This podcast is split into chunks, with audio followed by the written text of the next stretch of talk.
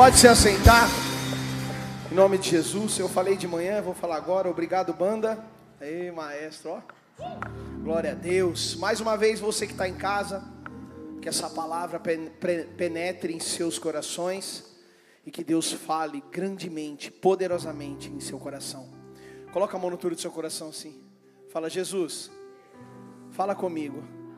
Não o que eu quero ouvir, mas o que eu preciso. O culto é para o Senhor, mas é agradável a Ti a nossa libertação através da Sua palavra. Glória a Deus. Vamos lá. Aleluia. Essa série está mexendo com as nossas estruturas. Essa série tem mexido muito com a gente, porque fala de propósito. E eu creio que todos que aqui estão querem viver os propósitos de Deus. E quando eu fui buscar a mensagem. Essa semana Deus falou muito comigo, muito, e Ele mais uma vez me surpreendeu com o que Ele falou. Eu falei de manhã, falei à tarde, e agora à noite, eu quero falar sobre os bastidores de um propósito, porque existe algo acontecendo por trás para que o propósito se cumpra, não é do dia para a noite. Porque quando o propósito se cumpre, nós precisamos ser plenos em Deus. E eu me lembro de quando eu apresentava teatro, há muitos anos atrás. Eu apresentava, irmãos. Eu já fui líder de teatro. Acredite se quiser. E só uma coisa, até hoje eu não tenho a resposta. Por que, que toda apresentação de teatro, Jesus fica descalço? Eu não tenho essa resposta, mas Jesus fica descalço na apresentação. Se você for em qualquer igreja e vai ter uma apresentação, Jesus, a hora que ele entra, ele entra descalço.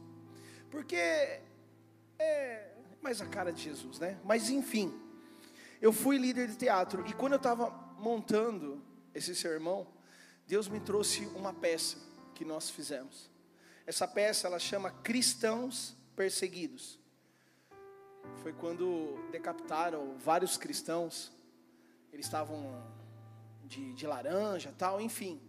E nós fizemos uma peça, e essa peça teve toda uma produção, uma produção muito grande. Eu lembro que no dia nós chegamos duas horas, duas horas e meia antes, para se maquiar. Fizemos maquiagens assim, como se estivesse machucado, sabe? Vestido das meninas lá que iam fazer figurino, os bastidores foi por volta de um tempo, levou um tempo de duas horas a duas horas e meia de bastidores. Quando a gente foi apresentar, foi aproximadamente 30 minutos. E Deus me trouxe a lembrança esse dia. E Ele falou comigo: assim é com um propósito. Para a gente viver o propósito de forma plena, existem muitos bastidores muita coisa acontecendo. Por exemplo, em um propósito, em, em, em bastidores de um propósito, há muita lágrima.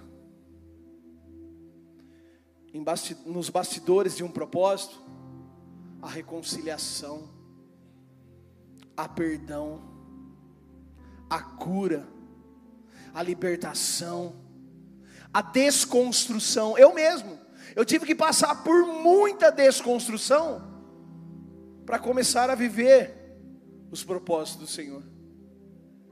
Nos bastidores de um propósito, há muito choro. Mas eu tenho uma notícia.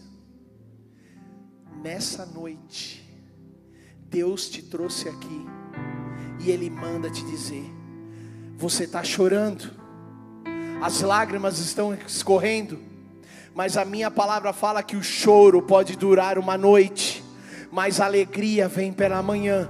Tudo faz parte dos bastidores de algo que eu tenho para você. Então basta você vir aqui nessa noite crendo, porque Deus tem algo, tem um propósito para a tua vida.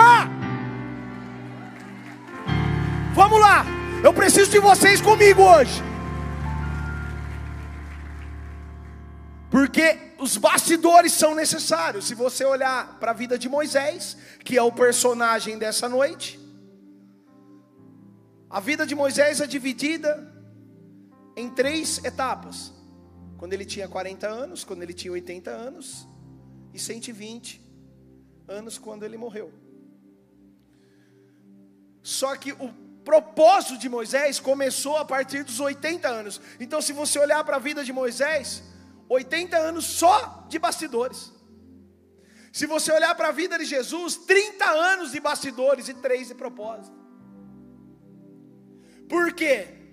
Porque quanto maior o propósito, maior os bastidores. Moisés teve um propósito lindo. Abaixo de Cristo, ele foi o maior líder que, que já existiu. Moisés, ele foi o libertador do povo, ele foi o conselheiro, o intercessor, ele era na época o mediador. Deus falava com ele, ele falava com o povo. Olha o tamanho do, do propósito de Moisés. Por isso que os bastidores eram enormes, foram enormes. Porque teve muito bastidores, porque o propósito era enorme. Só que durante essa etapa, esses 80 anos, Moisés se deparou com algumas fases.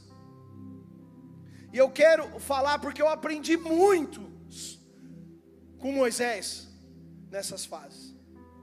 E eu quero agora caminhar com você durante esses 80 anos dos bastidores do propósito de Moisés. Porque talvez eu estou falando aqui, você já está olhando para mim falando, pastor. Então quer dizer que o que eu estou passando é é algo grande que Deus tem na sua vida, meu querido. É algo grande que Deus tem na sua família, meu querido. Oh Jesus, talvez você fala, meu marido não está aqui, meu filho não está aqui, meu irmão não está aqui. Calma, é só os bastidores, coisas grandes coisas grandes reservadas para você e para tua casa. O Deus de Israel tem. Assim foi com Moisés. E a primeira fase que Moisés passou é uma fase que mostra que Deus conhecia toda a história de Moisés. Deus conhece a sua história no dia que você nasceu, no dia que você foi gerado, Ele estava lá. Ele permitiu que você fosse gerado. No dia do seu nascimento, Ele estava lá. No dia do seu primeiro aniversário, Ele estava lá. Todas as datas comemorativas da sua vida, o teu Deus estava lá, o nosso Deus estava lá. O teu Deus, o meu Deus, o nosso Deus te conhece como ninguém, e assim ele conhecia a história de Moisés. E agora eu vou começar uma maratona e eu vou ler algumas coisas aqui, e eu preciso que vocês entrem na história comigo, para vocês entenderem as fases que Moisés passou. Porque essas fases, elas ensinarão, ensinarão muito a gente. Então, quem está com o pastor, fala eu. Quem está dormindo, fala eu. Glória a Deus. Esse irmão que falou eu, acorda ele Oh Jesus, Pai, ajuda nós. Então vamos lá. Primeira fase dos bastidores do propósito de Moisés que vai nos ensinar. Deus sabe de toda a história. Gênesis capítulo 50, versículo 24. Vem comigo. Antes de morrer, José, José, disse a seus irmãos: Estou à beira da morte mas Deus certamente virá em auxílio de vocês e os tirará desta terra, levando-os para a terra que prometeu com juramento a Abraão, a Isaac e a Jacó. Espera aí, eu vou explicar.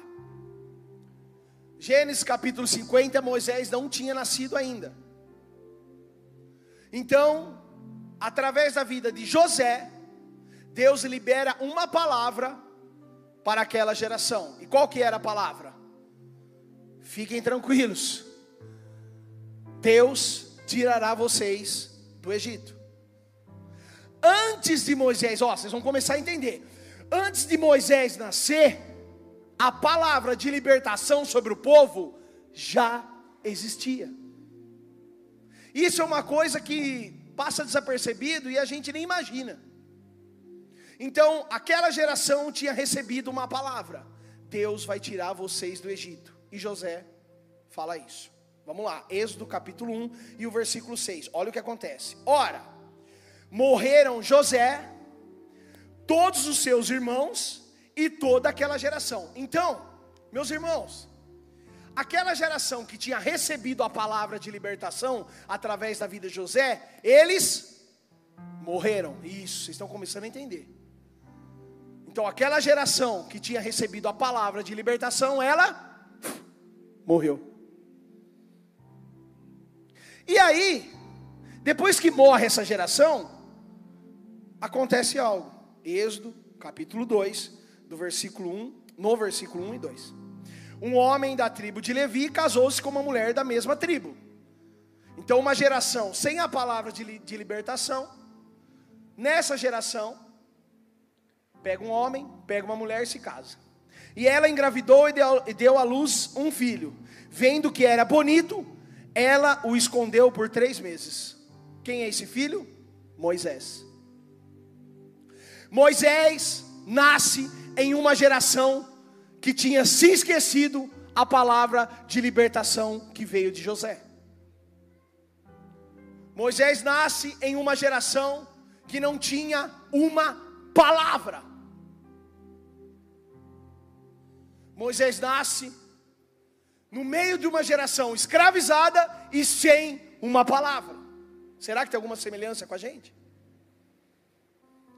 Só que você fala assim, pastor, mas Deus sempre dá uma palavra? Ah, se você continuar lendo o livro de, de Êxodo, capítulo 5, 6, Deus manda separar um pouco do maná num jarro, para que as próximas gerações saibam que Deus um dia mandou o maná.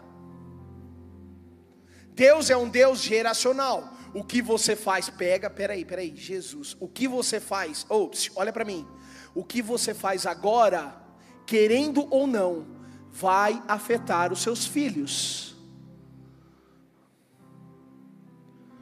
As suas atitudes dentro de casa estão gerando algo dentro do seu filho. Você queira ou não, porque Deus é um Deus geracional.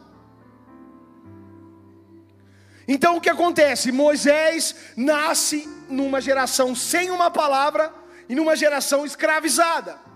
Só que Deus é um Deus geracional. Deus tem uma palavra? Deus tem uma palavra, porque Ele é um Deus geracional. Vocês acham que Ele não ia deixar uma palavra para nós? Só que muitas vezes essa palavra está fechada dentro de casa.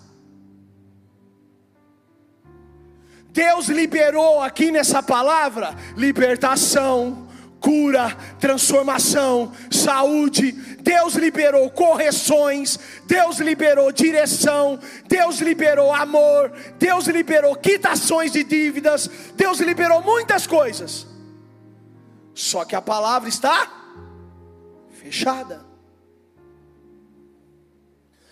E tem uma questão que eu preciso falar para vocês de muita importância.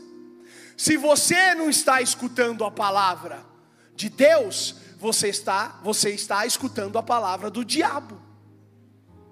Ou você escuta a Deus, ou você escuta o diabo. Não tem meio termo. Porque Deus fala, é sim, sim, ou não, não.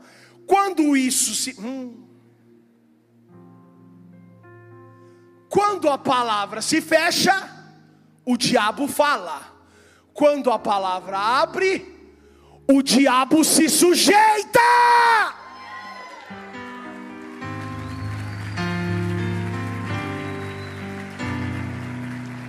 Meu Deus. Então, talvez realmente você não tenha uma palavra. Talvez você está aqui essa noite olhando para mim e está falando assim: Você não sabe, pastor, o que meu pai falou para mim. Você não sabe o que eu recebi da geração anterior. Talvez você está aqui e você está ouvindo palavras assim: Você nunca vai mudar. Você não é capaz. todos deram errado, você também vai dar. Vocês sabiam? Eu não falei isso nos dois cultos. Tá saindo umas coisas aqui nesse culto que não saiu nos outros, né?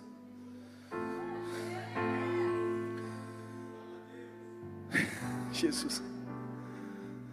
Vocês sabiam que uma pessoa da minha família, meu pai está assistindo isso, te amo, pai. Uma pessoa da minha família chegou para mim e falou assim: Felipe, posso te fazer uma pergunta? Eu falei: pode. Todos os casamentos da nossa família deram errado. A minha esposa sabe disso. E você se casou há pouco tempo. Você não tem medo de seu dar errado, não? Você já percebeu que isso é uma herança da nossa família? Eu virei para ela e falei assim: Olha, eu só não falo que o meu casamento vai dar errado, porque o meu casamento está firmado através do amor, da misericórdia, do sustento do Senhor Jesus. Essa é a única certeza que eu tenho. Então o que foi, foi. A partir de agora, é Cristo que controla o meu casamento.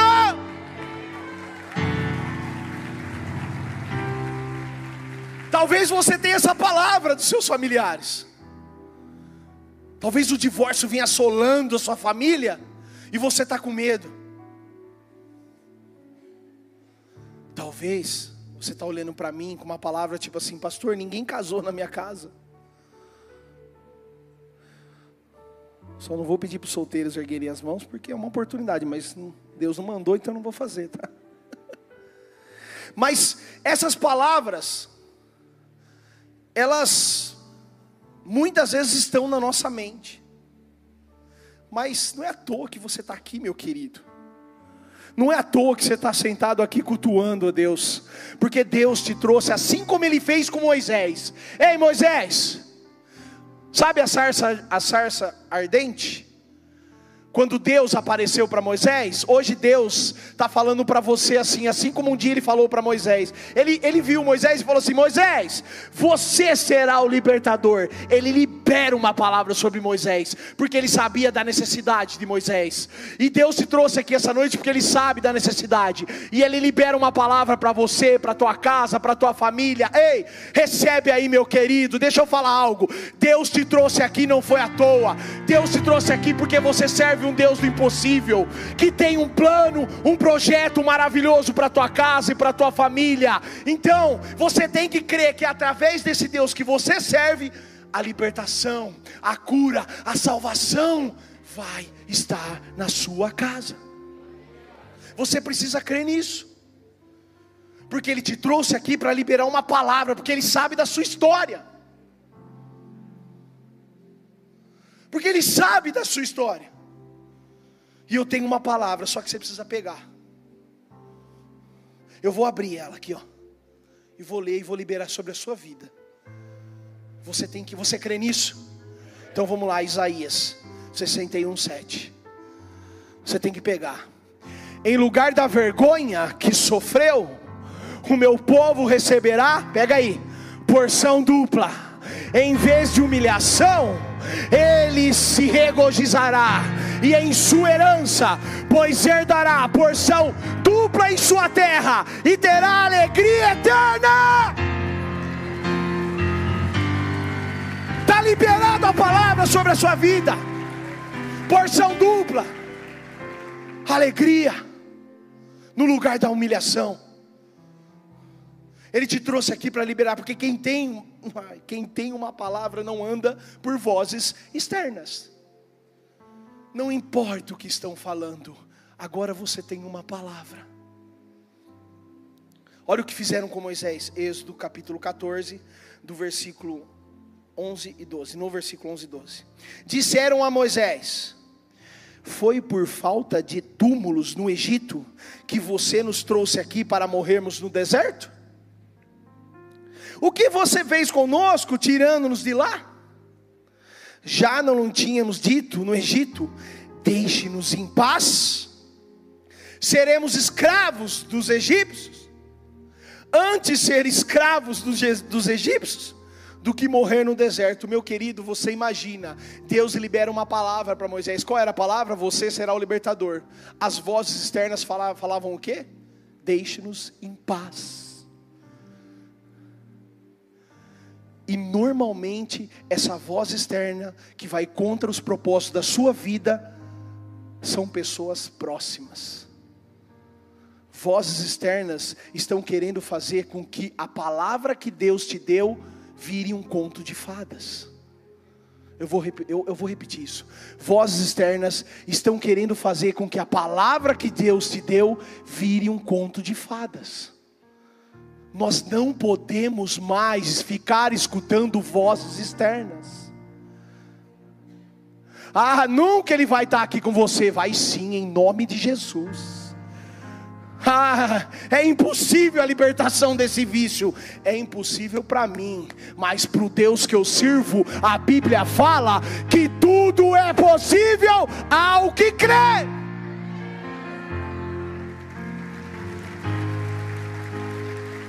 Você precisa começar a pegar isso, porque quem tem uma palavra não, não liga mais para as vozes externas.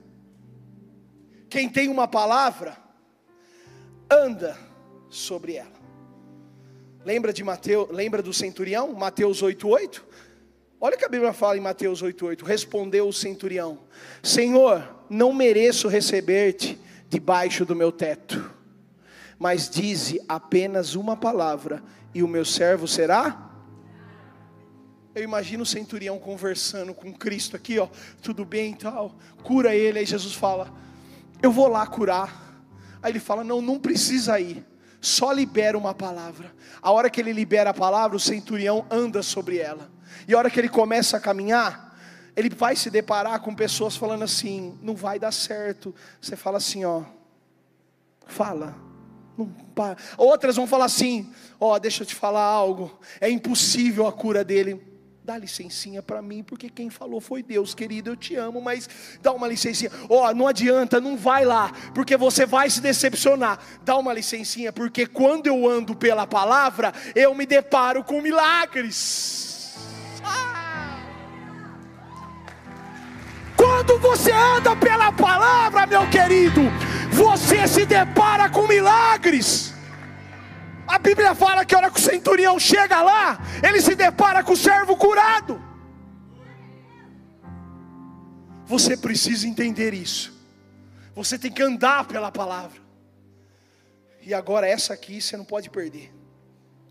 Quem tem uma palavra caminha para a eternidade e não para o futuro. Vou repetir isso. Isso bagunça um pouco a nossa cabeça. Quem tem uma palavra caminha para a eternidade e não para o futuro. O amanhã já basta o seu próprio mal. A eternidade, nem pega aí, vai pelo amor de Deus, nem olhos viram nem ouvidos ouviram, nem subiu no coração do homem o que Deus tem preparado. A eternidade é algo que a gente tem que se alegrar, a gente não tem que se preocupar com amanhã, a gente tem que se alegrar pela eternidade, porque nós temos uma palavra.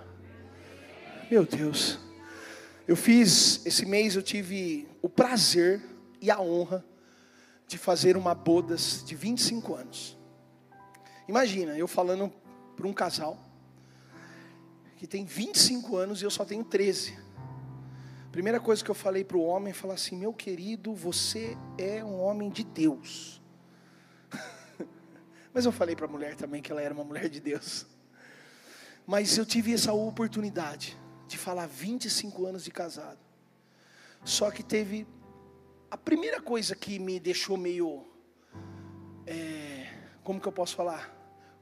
não com medo, mas que deixou me deixou meio apavorado, é falar para um casal de 25 anos. A segunda coisa é que o pastor Juliano e a pastora Viviane estavam no banco da frente.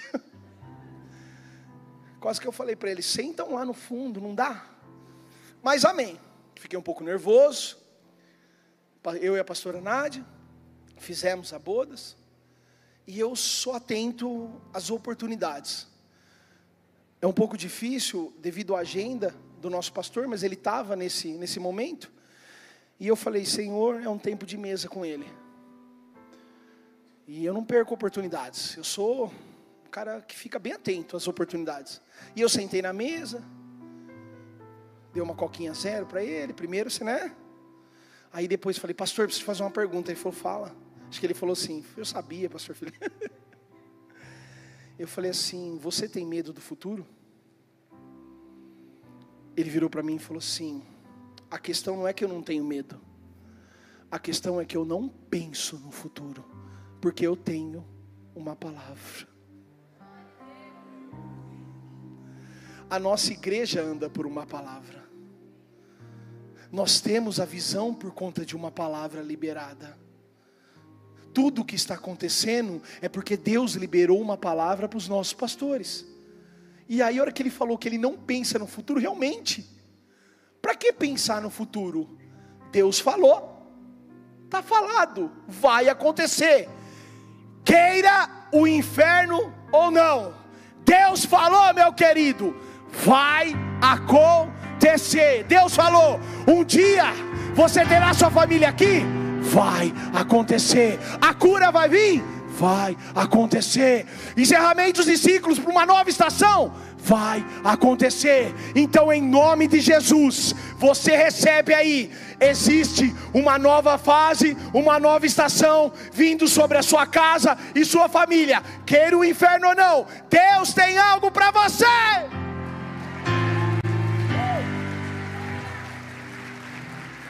Meu Deus! E agora essa daqui é para você anotar. Eu não falei ainda, mas vou falar agora. Pega essa chave. Olha para quem está do seu lado e fala: pega a chave. Então pega aí, essa você tem que anotar. Vou falar pausadamente, porque essa muda, muda você.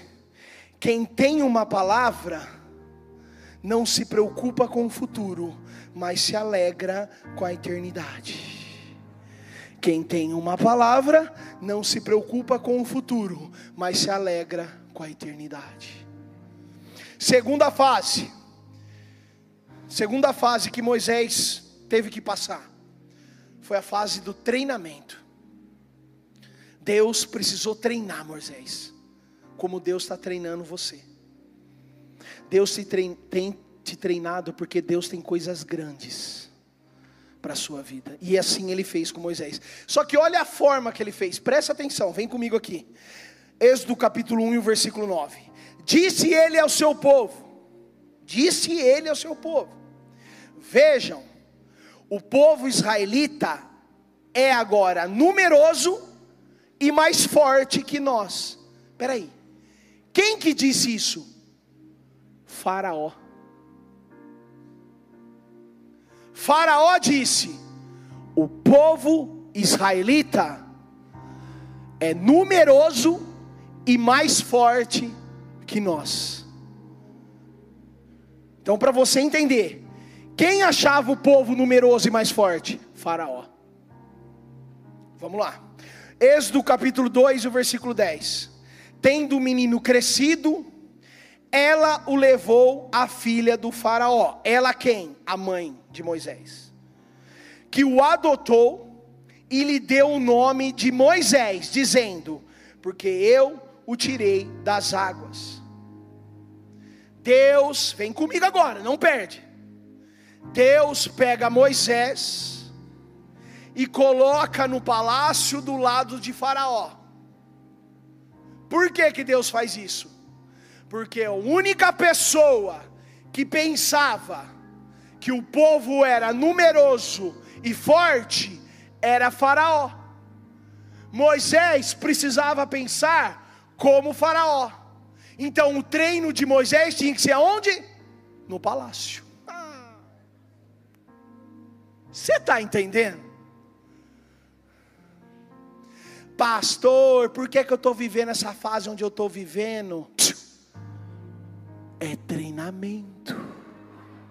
Ah, você está entendendo? Pastor, eu não aguento trabalhar com essa pessoa, tá me olha. Ah, ah treinamento. Sabe por quê, meu querido? O lugar que você está não parece, mas é um campo de treinamento. Olha o que eu vou falar agora. Presta atenção. Se a sua geografia não revela o seu propósito, é um treinamento de Deus. Vamos voltar. Se a sua geografia não revela o seu propósito, é um treinamento de Deus. Dá um exemplo, pastor. Davi no pasto. Aonde Davi estava? No pasto. Mas ele já tinha sido ungido rei. O pasto revela que tem um rei lá? Lugar de rei é onde? No palácio. Mas aonde o rei estava ainda? No pasto. Porque o rei estava treinando.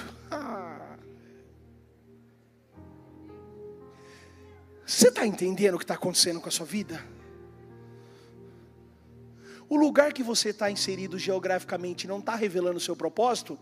Agora é hora de se acalmar. Deus manda te dizer: Estou te treinando, porque tenho coisas grandes na sua vida.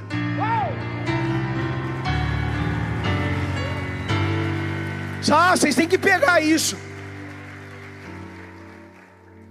E quando Deus te coloca num lugar assim para te treinar, Ele te acompanha, sabia? Eu fui levar o Pedro, olha o que aconteceu comigo. Eu fui levar o Pedro no futebol, sábado, 10 horas da manhã. E esse compromisso eu tenho todo sábado. E o Pedro acorda e meia, tudo despenteado, quer ir para futebol. Aquela coisa, pai filho, coloco ele e vamos, chega lá. E eu estava com essa palavra já, porque foi sábado, foi é ontem. eu estou meio perdido no tempo. É ontem. A gente fica numa loucura que a gente eu ia falar, foi um dia atrás, não, foi ontem. Aí ontem eu já estava com esse sermão bem já adiantado. Como todos os dias eu sentei lá. Pedro já entra correndo, tio e não sei o quê, porque ele é um menino bem quietinho, bem calmo. Já profetizando a palavra, recebe a palavra, pastora Nath. E ele entrou daquele jeito, né? Calminho, tchau, não sei o quê. E eu sentei ali. A primeira coisa que. Aí eles começaram a treinar. Primeira coisa que Deus falou comigo: é 45 minutos de treino e 15 de jogo. Pegou? É, Deus já falou ali. Você percebeu aqui? Eles ficam uma hora. 45 minutos de treino e 15 de jogo. Eu falei, ah, já entendi. A segunda coisa foi mais linda ainda, porque eu vi o amor de Deus.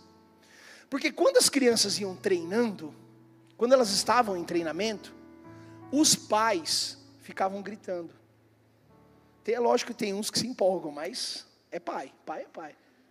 E tinha umas mães também, viu? Tem mãe que gosta de futebol, rapaz. Tem mãe que fica ali. Mas enfim, os pais e as mães estavam ali gritando: Filho, é treinamento. E olha o que eles falavam: Filho, presta atenção no instrutor. Filho, ele falou o cone amarelo, não o azul, vai no amarelo. Filho, fica na fila. Isso, filho, chuta. E quando o filho fazia o treinamento certinho, o pai falava: Uhul! Porque o pai, ele comemora a evolução do filho no treinamento. Você está entendendo que quando você está no treinamento, tem um pai ali a todo momento. Isso, filho, perdoa. Filhão, dá a segunda face. Calma, filho. Você caiu, ralou o joelho, levanta, vem cá. Tinha crianças que queriam beber água fora do horário. E as mães falavam assim: não tem problema, vem cá.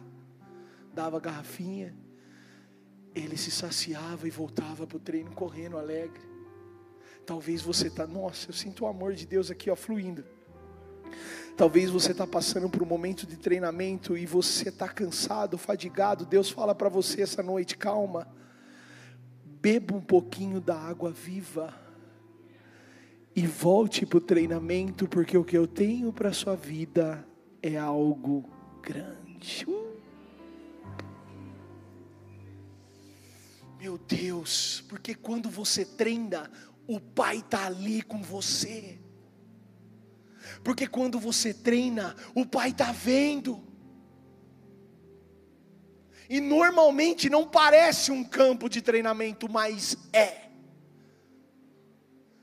Porque Ele está te treinando, porque isso é os bastidores do propósito, é para você viver algo pleno. E não parece mesmo que é um treinamento. Talvez você está aqui e você não quer nem voltar para sua casa.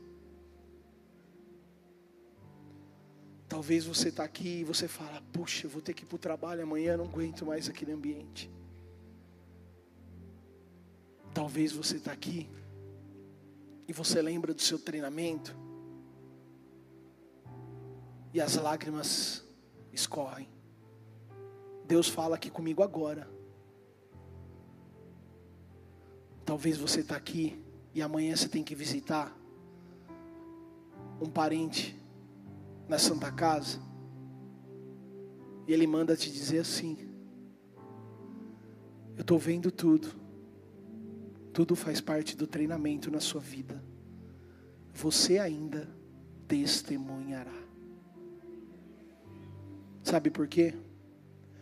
Porque não permita que o seu desejo de chegar te impeça de ver Deus aonde você está. Eu vou repetir isso, isso é muito forte. Não permita que o seu desejo de chegar te impeça de ver Deus aonde você está. Porque aonde você está é onde Ele quis te colocar. E Ele só te colocou aí para te treinar. E Ele manda te dar um recado: Eu estou sentado, não te abandonei, porque eu sou um pai, e um pai acompanha o treinamento do filho. Recebe aí em nome de Jesus.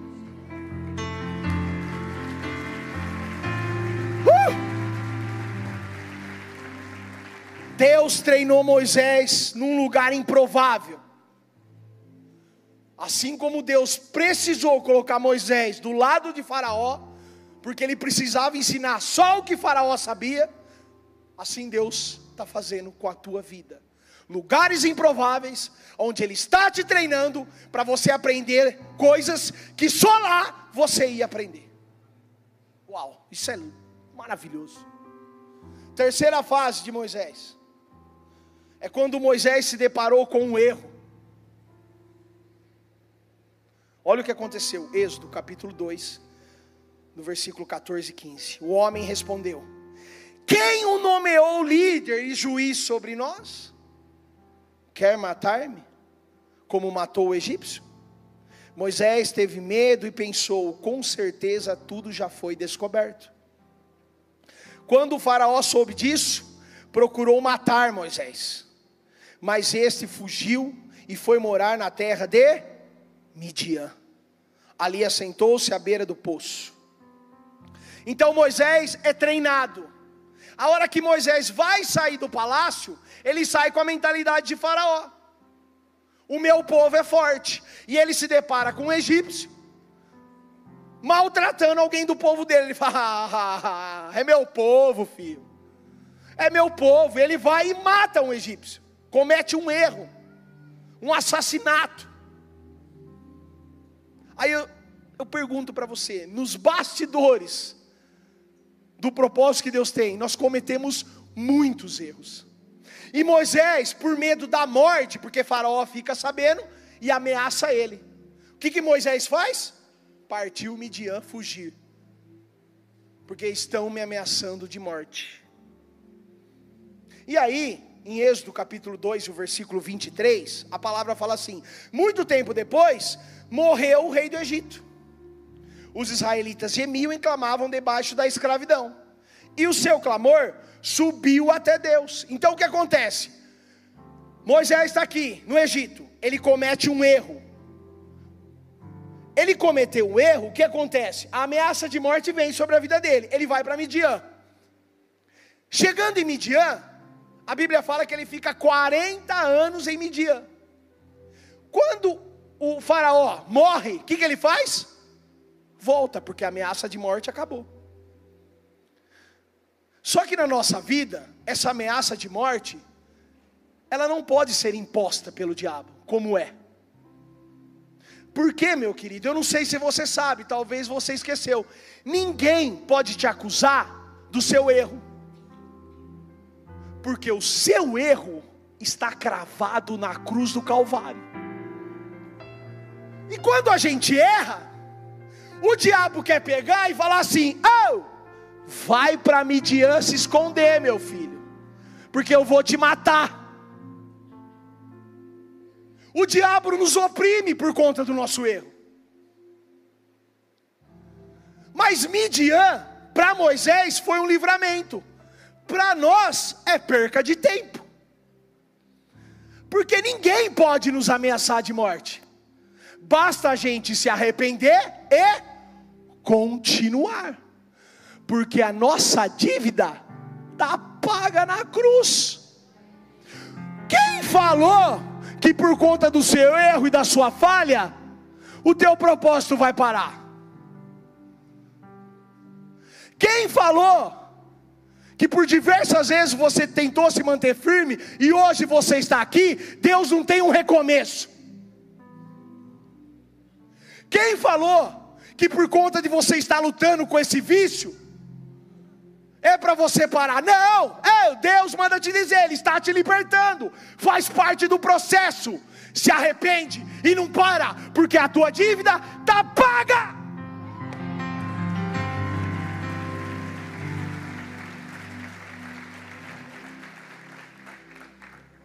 Meu Deus, lembra da história do filho errado que deu certo? Pastor, aonde está isso? A história do filho errado que deu certo. Jesus vai contar uma parábola, e essa parábola chama Filho Pródigo. Só que Jesus vai contar essa parábola para os fariseus, porque ele quer falar do filho que estava dentro de casa e não encontrava o pai. Ele não queria falar do filho errado que foi comer com os porcos e voltou, porque quando esse filho errado foi comer com os porcos e voltou, o pai estava esperando, colocou uma roupa nova, um anel e fez um churrasco. Porque para Deus o teu pecado não é problema. Se um dia você comeu com os porcos, hoje você volta e se assenta à mesa, porque Deus tem algo com você. O problema é o filho que está dentro de casa e não consegue encontrar o pai. Porque é o seguinte: quando você se assenta à mesa por direito, o que é sentar à mesa? Quando você toma a ceia do Senhor e acha que tem direito de tomar, naturalmente você vai olhar para quem comeu um dia lavagem dos porcos e vai falar assim: sai da mesa. Mas quem falou que você pode tirar alguém da mesa? Se a gente se assenta à mesa, não é por direito, é por misericórdia, por amor e por perdão e pela graça.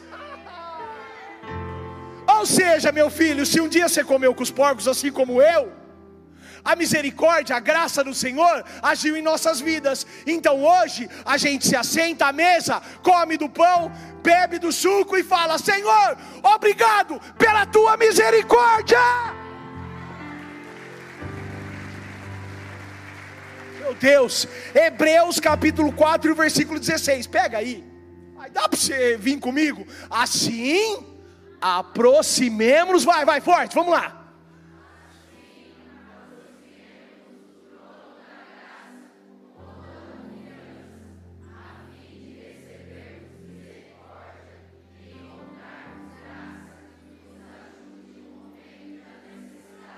Está aí. Se aproxima e recebe misericórdia e continua esse propósito. Meu Deus! Então, Moisés se deparou com um erro, e ele ficou 40 anos em Midian. Nós nos deparamos com um erro no meio do, do, dos bastidores do nosso propósito. O que, que a gente faz? Se aproxima, pede perdão, para e continua. Última fase. Quem está cansado, fala eu. Então eu vou falar assim, última fase. Vocês falam, ah, última fase. Amém, Jesus. última fase dos bastidores do propósito de Moisés. Deus dá sinais para Moisés. Olha que lindo isso. Êxodo capítulo 4, do versículo 1 ao 9. Jesus. Moisés respondeu: E se eles não acreditarem em mim, nem quiserem me ouvir e disserem: O Senhor não lhe apareceu? Para aí. Aqui é Moisés falando para Deus: E se eles não acreditarem na palavra que o Senhor deu para mim? Não parece nós? Muitas vezes as nossas orações é, é, é por conta disso. Pai, ninguém está acreditando em mim. Pai, os que estão próximos não acreditam no que o Senhor está fazendo. Moisés também orou assim: e se eles não acreditarem? Quem aqui já orou assim? Senhor, eles não acreditam que Deus está fazendo. Pode erguer, eu já orei assim. Eu já falei isso, Senhor, ninguém está acreditando que Deus está fazendo.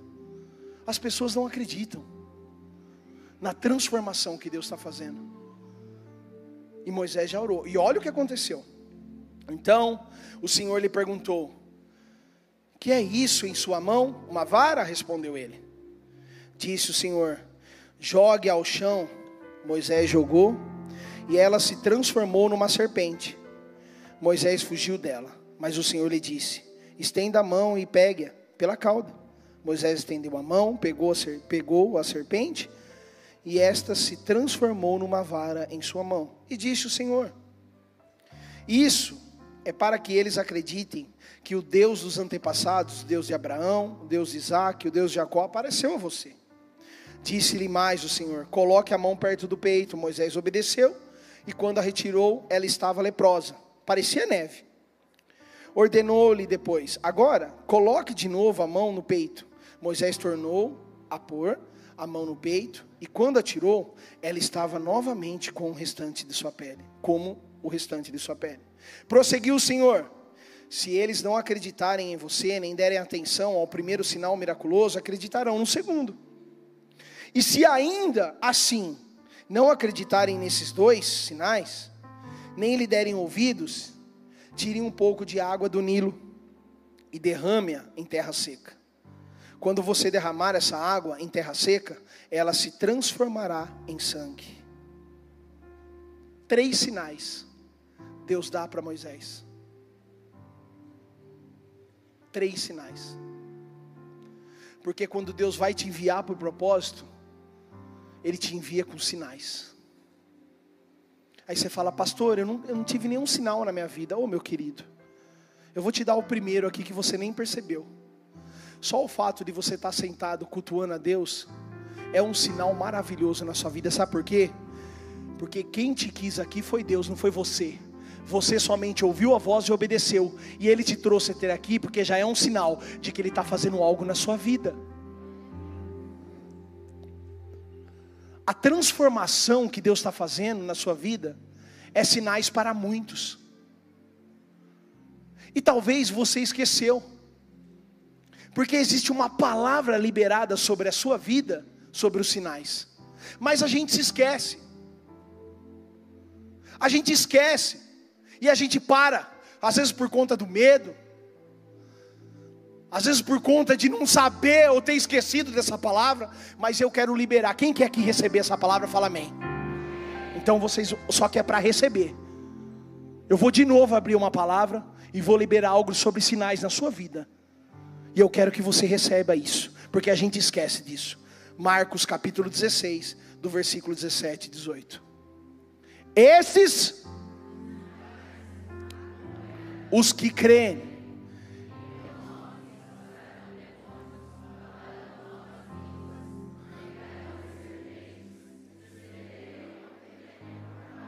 não as mãos Está liberado a palavra sobre sinais na sua vida. Você agora precisa crer. Os sinais seguirão aos que crerem. Deus está liberando hoje, você precisa acreditar nisso. Para cumprir os propósitos que Ele tem na sua vida, os sinais te acompanharão a doença está assolando a sua casa, põe a mão, em nome de Jesus. Pisa na serpente, irmão. expulsa os capetas, sai para lá, Satanás. No nome de Jesus. Os sinais. Fala assim, os sinais. Fala mais forte, recebe aí. Os sinais. Bate no peito. Acompanharão a minha vida.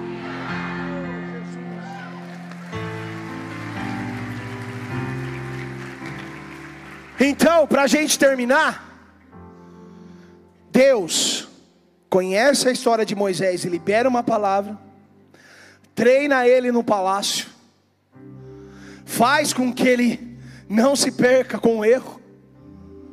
Moisés teve que correr da morte, a gente não precisa correr, e ele libera sinais. Deus hoje liberou uma palavra na sua vida te mostrou, porque o Espírito Santo já te mostrou onde é o seu treinamento, falou que a sua dívida está paga, e liberou uma palavra dizendo que os sinais estão sobre a sua vida. Você está preparado para começar a viver os propósitos?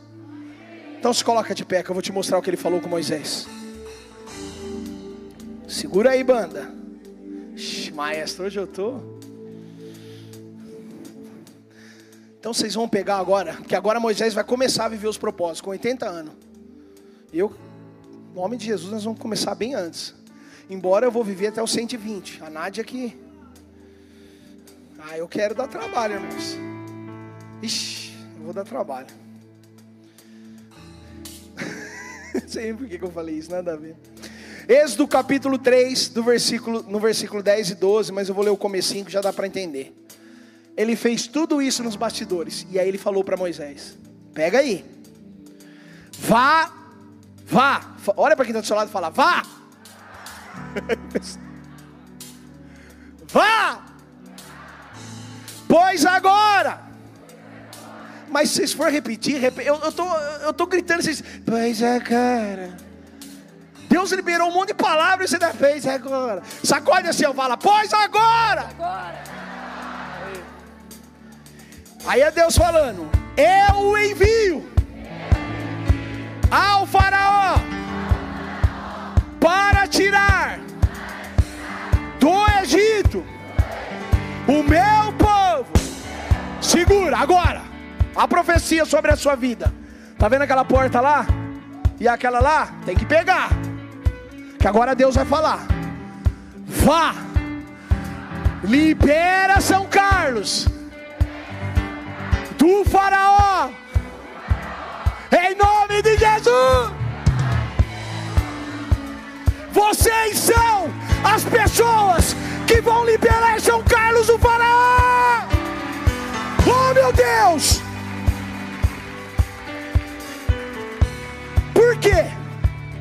1 Pedro, capítulo 2, versículo 9, e eu encerro.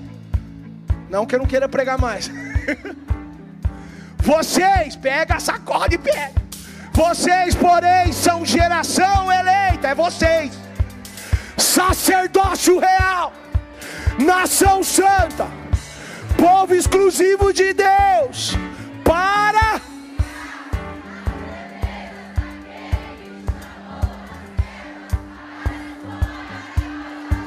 nação santa. Somos a igreja e estamos de pé. Sabe por quê? Nós somos um corpo. Quando o irmãozinho que está do seu lado está vivendo um propósito, você está vivendo junto. Fala para ele assim, ó, dedinho de profeta nele. Vamos viver o propósito. Fala, somos nação santa geração eleita. Agora ergue a voz. Somos a igreja do Senhor. Vai, vamos adorar agora. Vamos lá, igreja. igreja. Vai, vai, vai.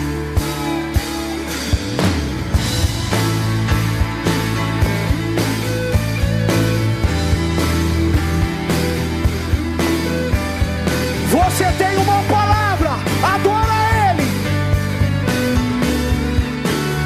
Erga a sua voz. Vai. Impressionados, mas tão desanimados. A igreja do Senhor. Cadê essa igreja. O que nós estamos? Estamos de pé. Vai! Perseguidos, mas tão mas tão destruídos. Você tá de pé, meu Estamos querido. Estamos de pé. Não, não. Não caminhe.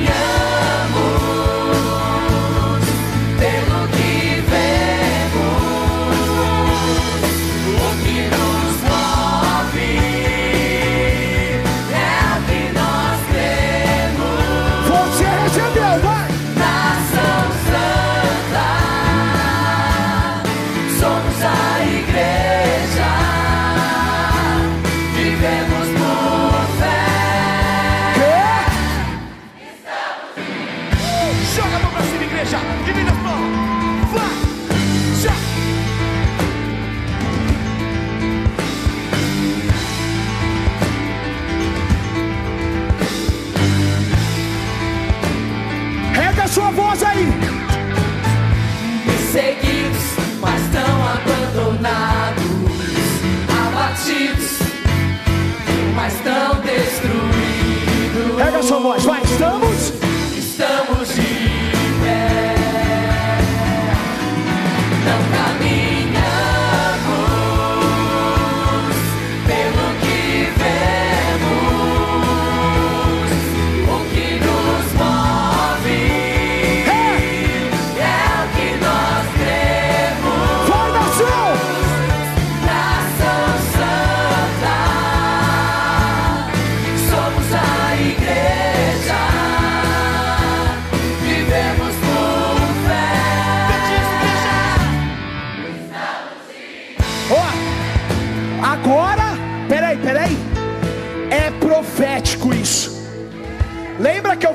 pregação que os nossos pastores recebeu uma palavra? Nós temos um propósito: tirar São Carlos da mão de Faraó. Agora você vai gritar. Olha a profecia se cumprindo aqui, ó. Coloca aqui. Vai.